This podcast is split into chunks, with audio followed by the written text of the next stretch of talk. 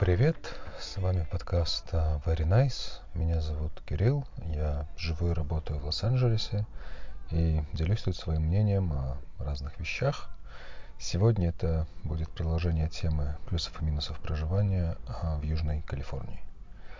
А, я, кстати, получил первый фидбэк в виде пары вопросов и одного комментария в стиле «но можно же жить и дешевле», конечно же, можно, я и не спорю. А, можно уложиться в бюджет 2 или 3 тысячи вместо 5.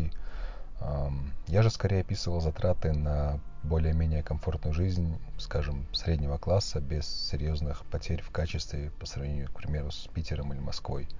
Не забывайте все же, что я не могу быть полностью объективным, так как это все же подкаст своим личным мнением. И сегодня я бы хотел поговорить о плюсах жизни здесь и почему люди готовы платить и терпеть эту калифорнийскую наценку на, на все.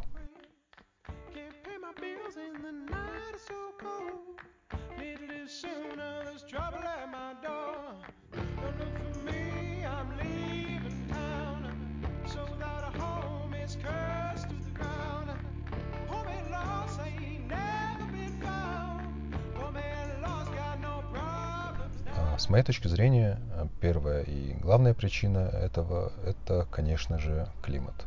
Особенно если вы, как и я, из тех людей, кто очень ценит отсутствие перепада температур, да и вообще каких-либо более-менее резких изменений погоды.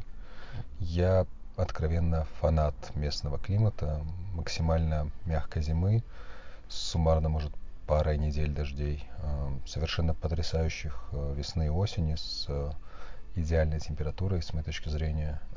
Да и к относительно жаркому лету привыкаешь э, довольно быстро, благо влажность воздуха здесь относительно невысокая, и жара ощущается не так сильно, как, э, скажем, в Майами. Я не перестаю ценить то, что можно, наверное, в 90% случаев выйти из дома в кроссовках, джинсах, футболке, может быть, легкой кофте и не прогадать. Я и зиму-то, в принципе, отходил в более толстой кофте и чуть более теплых кроссовках. То есть фантастика. После многих лет питерской зимы, откапывания машины из сугроба, прогревания невероятно ледяного салона, отколупывания этих дворников от стекла, смены резины, постоянной чистки одежды, обуви от вездесущих соли и грязи, м, ощущение какого-то постоянно замерзающего кончика носа.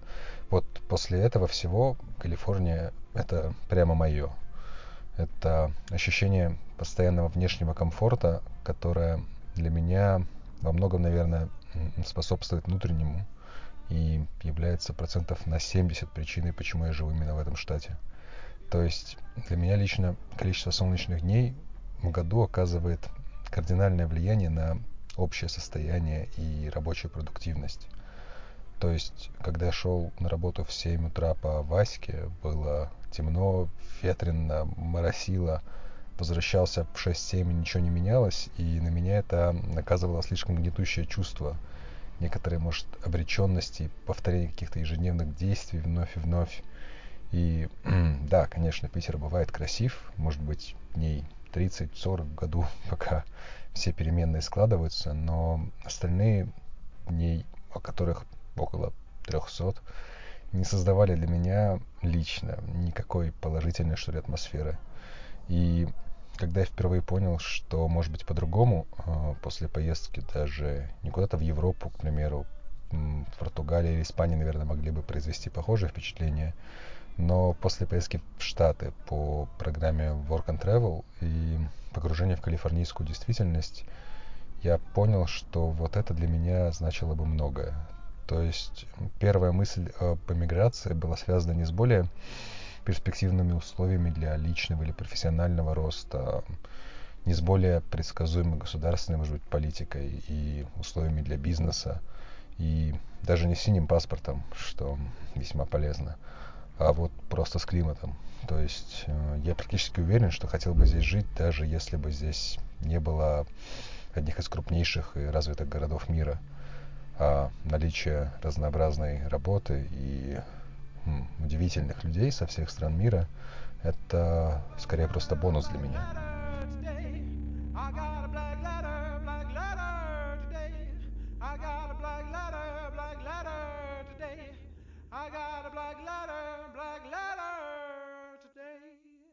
30% причины, почему именно Южная Калифорния, это, наверное, пополам закрыть гештальт детства и юности и пожить в этом избыточно романтизируемом Л.А., а также перспектива желаемой работы.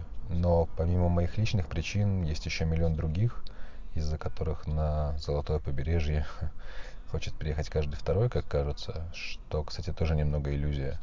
Калифорнии в целом практически не прибавляется жителей. За 10 лет сюда приехало 5 миллионов, а уехало 6. Из альтернативных причин, которые я могу понять, мне больше всего нравятся две. Переехать кататься на серфе и переехать и попасть в Голливуд. А если уж их совместить... Да, серфингистов здесь много вдоль всего побережья. Кто-то живет в миллионных домах Санта-Барбары и Малибу, кто-то в небольших домах на колесах вдоль PCH, э, то есть Pacific Coast Highway, который идет вдоль океана. Я на серф так и не встал, потому что мне, наверное, не хватает времени, и вода большая часть времени здесь, честно говоря, холоднючая, так что свои руки серфинга приберегаю для Гавайев. Ну, а кто-то хочет стать next big thing в Голливуде или связанным с ним отраслях. И если непосредственно в актерскую дачу я не особо верю, что, скорее всего, будете ходить по кастингам лет 10 и чаще всего оказываться в массовке на каком-нибудь из late-night шоу. Но вот талантливых креаторов во всех остальных, в окружающих созданию любого медиа отраслях здесь действительно много, и вы правда можете к ним присоединиться. Я имею в виду как э, VFX артистов, всевозможных художников, аниматоров, гримеров, миллиард других профессий. Ну и блогеров, куда же без них. LA, э, наверное, мировая столица YouTube, Instagram, теперь TikTok инфлюенсеров. И да, если вы творческий человек и чувствуете в себе нераскрытый потенциал, то это место, наверное, того стоит.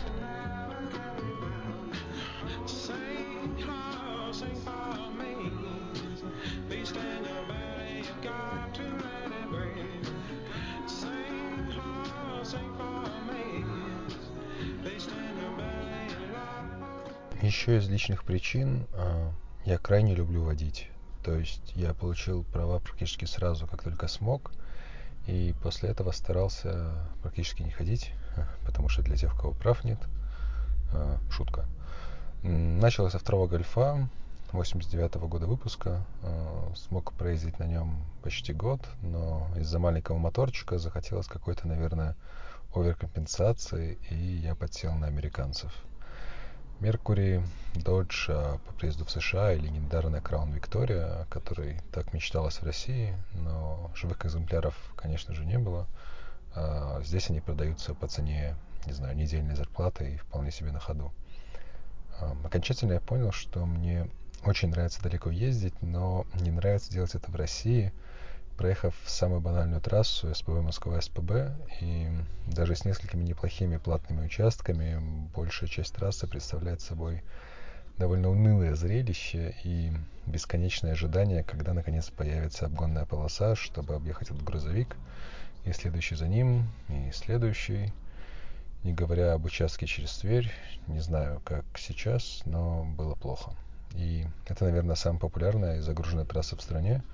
Так что я просто побоялся представить, что происходит между другими городами, к примеру, в поездке за Урал. И все чаще я вспоминал широкие хайвеи действительно автомобильной нации. Вспоминал урчание а, V-образной восьмерки старого Челленджера, который мы брали в аренду во время той же поездки, и как быстро можно было просто проглатывать мили, и как быстро сменялся пейзаж за окном – и уж если где-то есть автомобильный рай, то это дороги Калифорнии. Возможно, немного Техаса, Аризоны, Орегона, не знаю. То чувство, когда ты можешь за пару часов доехать от снежных пиков гор вокруг э, того же озера Биг Беж до берега Тихого океана, это незабываемо на самом деле как и извилистые дороги в холмах Малибу или Лос-Анджелес National Forest, или поездка по тому же PCH по берегу океана от Сан-Диего до Сан-Франциско, а там при желании до Портленда и до Сиэтла. И все это удовольствие, как я уже говорил, сочетается с отличной большую часть времени погодой, отсутствием мощных осадков, ну, вот кроме тех моментов, когда пол побережья и гор сгорает во время засухи, ну, не живите там, что я могу сказать. Когда все потушат, все становится обратно круто, честно говоря. Плюс отличная автомобильная инфраструктура для комфортных остановок практически в любом понравившемся месте.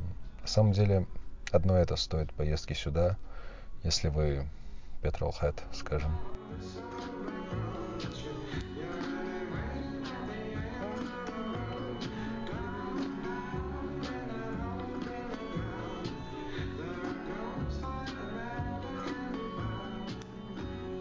Ну и сюда же в плюсы можно записать близкую этой тему доступность разнообразной природы и национальных парков. То есть для меня было само по себе довольно удивительно представить, что есть место, от которого в 4-8 часах езды доступно так много потрясающих ландшафтов. То есть в трех часах езды мы имеем парк Джошуа 3 с совершенно потрясающими, по-моему, эндемичными деревьями и растительностью – в двух часах озеро Биг-Беж а, с а, горнолыжными трассами. А в трех часах по дороге в Вегас можно проехать заповедник пустыни Мохаве. Плюс не так далеко долина смерти, довольно знаменитая. А в двух часах от самого Вегаса находится, конечно же, Гранд Каньон. Тут, я думаю, слова излишние. Все и так знают, что нужно разок хотя бы его посетить. Ну, а второй раз вернуться уже за вертолетным туром. А если поехать в сторону Сан-Франциско, то всего в трех часах Секвой National Парк, и вы же все знаете, какие секвои крутые. А через часа два-три от него можно и до Юсемити добраться и вживую посмотреть на заставку своего компьютера. Ну, еще чуть дальше есть озеро Таха, конечно же, которое тоже заслуживает отдельного внимания. И практически все это, за исключением, конечно, Аризоны с Невадой и их каньона, в пределах одного штата и вполне разумных часов езды. То есть поездки на выходных, к примеру. А помимо всеверно известных вещей, есть, конечно же, миллион более мелких достопримечательностей, про которые нужно записывать вообще отдельный подкаст. То есть для меня именно здесь природа отлично сочетается с э, ее доступностью. Помимо этого, что также немаловажно для нежных городских жителей вроде меня, природа здесь не агрессивна в массе своей. То есть нет никаких общедоступных, что ли, хищников, может, кроме койотов, змей, пауков, да даже комаров я почти не встречал, честно говоря. Потому что не надо строить город на болоте, да, Питер? Может, мне, конечно, везет, но Калифорния в целом довольно безопасный с этой точки зрения штат. Я уверен, конечно, что Алтай, к примеру, очень круто, или Камчатка, допустим, но туда явно нельзя доехать с комфортом за пару часов, да еще и за копейки.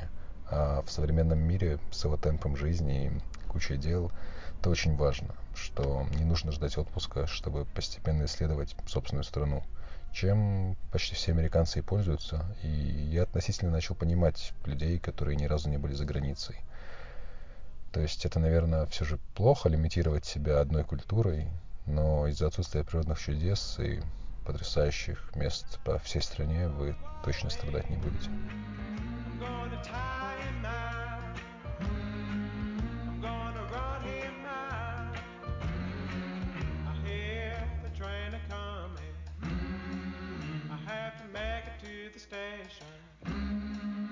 It's my ticket home. It's my ticket home. Так что да, все эти вещи определенно привлекают людей в этот штат, даже если вам совершенно плевать на сами Сан-Франциско и Л.А. И без них тут есть чем заняться в миллионе других прибрежных городков, исследовать бесконечные горы, леса, озера, пустыни и так далее – то есть такого сочетания, пожалуй, нет нигде в мире. И именно отсюда, конечно же, растут ноги у калифорнийской наценки на жизнь. Звучит же как рай. Ну, я понимаю, что не для всех, конечно. Кто-то любит активную смену времен года или не любит довольно либеральную, скажем, политику и так далее. Но опять же, лично для меня главная острая проблема с Калифорнией это именно цены, о чем был предыдущий выпуск. Да не только для меня, именно Поэтому очень многие компании, которые даже были здесь основаны, переводят свои головные офисы в более благоприятные для бизнеса и адекватные в целом штаты. То есть тот же город Остин в Техасе или Портленд в Орегоне, которые все активнее начинают восприниматься как новые технологические хабы и так далее. У Калифорнии на самом деле есть еще миллион плюсов от наличия тех самых трех потрясающих городов, то есть Сан-Диего, Л.А., Сан-Франциско, с работой и перспективами вообще на любой вкус. От биотек стартапов в Сан-Диего до медиа работы в Л.А., ну или понятно, чем там люди в Бэйрии занимаются, да? Каждый из этих городов по-своему классный, может отдельные выпуски запишу про каждый попозже с каким-то личным мнением, потому что, думаю, благодаря YouTube общую картину и так все знают прекрасно. Зачем вам в 500 раз слушать, наверное. Ну и, конечно же, особая, скажем, калифорнийская атмосфера какой-то расслабленности, о которой тоже говорят все довольно много, но по-настоящему ты обращаешь на это внимание, к примеру, в очереди на кассу где никто никуда не торопится, не смотрит сурово из-под лобья, кроме меня. А пока все стоят и ждут, пока старушка досчитывает необходимое количество квотеров, чтобы купить лотерейный билет, тебе запросто могут сделать комплимент а, твоим кроссовкам, к примеру, или поинтересоваться, вкусно ли ты салат взял. Так что пока перекидываешься парой фраз и очередь подходит, какие-то дни это медлительность, которая распространяется практически на все сферы жизни, может напрягать. То есть сильно зависит от настроения на самом деле. К примеру, на дороге, где за редким исключением людей в BMW никто особо никуда не спешит, шашечки, разумеется, никто не играет, да и попросту оставляет дистанцию в 7-10 автомобилей до впереди идущего, что может фрустрировать, когда тебе очевидно, что сократив эту дистанцию, вы могли бы проехать на этот зеленый, а потом еще и на следующий но это никого не волнует. Так что в дни, когда ты не спешишь, вождение здесь совершенно легкое и ненапряжное, с моей точки зрения, как из-за инфраструктуры, так и, наверное, из-за того, что ты не знаешь, что ожидать от вот этой Toyota Sienna с азиатской водительницей, которая вполне себе может внезапно, безо всяких сигналов, остановиться в пол посреди полосы и начать сдавать задом в парковочное место за ее спиной, где уже был бы ты, если бы соблюдал дистанцию, как в Москве.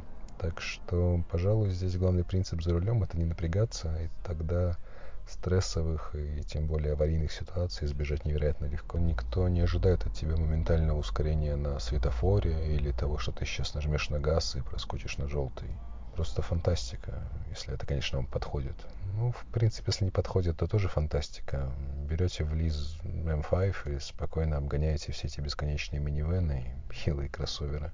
Ну и, конечно же, Калифорния — это штат довольно целеустремленных людей. То есть, если есть желание учиться, пожалуйста, начиная от Стэнфорда и Калтека, то есть э, Калифорнийского технологического, до UCLA, Беркли и так далее потрясающие всемирно известные учебные заведения.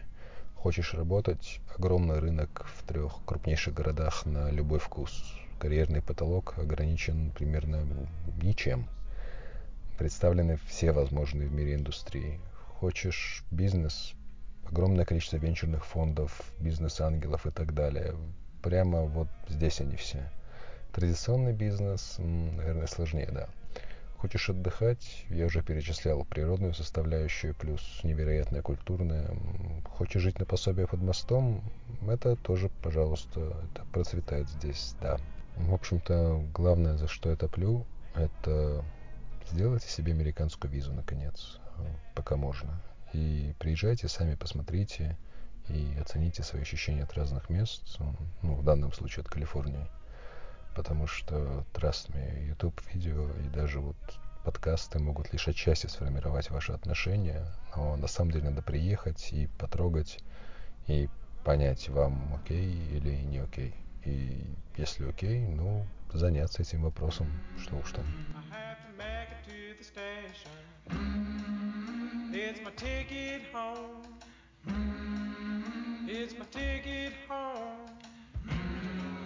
I wanna go